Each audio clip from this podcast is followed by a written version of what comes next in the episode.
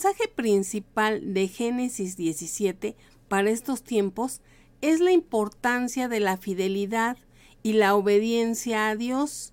En este capítulo, Dios hace un pacto con Abraham y cambia su nombre a Abraham, prometiéndole que será el padre de muchas naciones y que su descendencia será bendecida.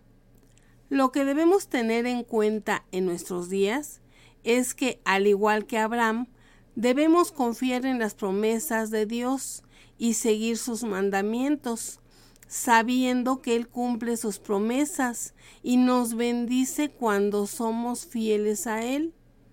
Además, Génesis 17 nos recuerda la importancia de la fe y que debemos tener paciencia para esperar que Dios obre nuestras vidas y que podamos ver sus bendiciones, ya que es la voluntad de Dios para nosotros y nuestros descendientes.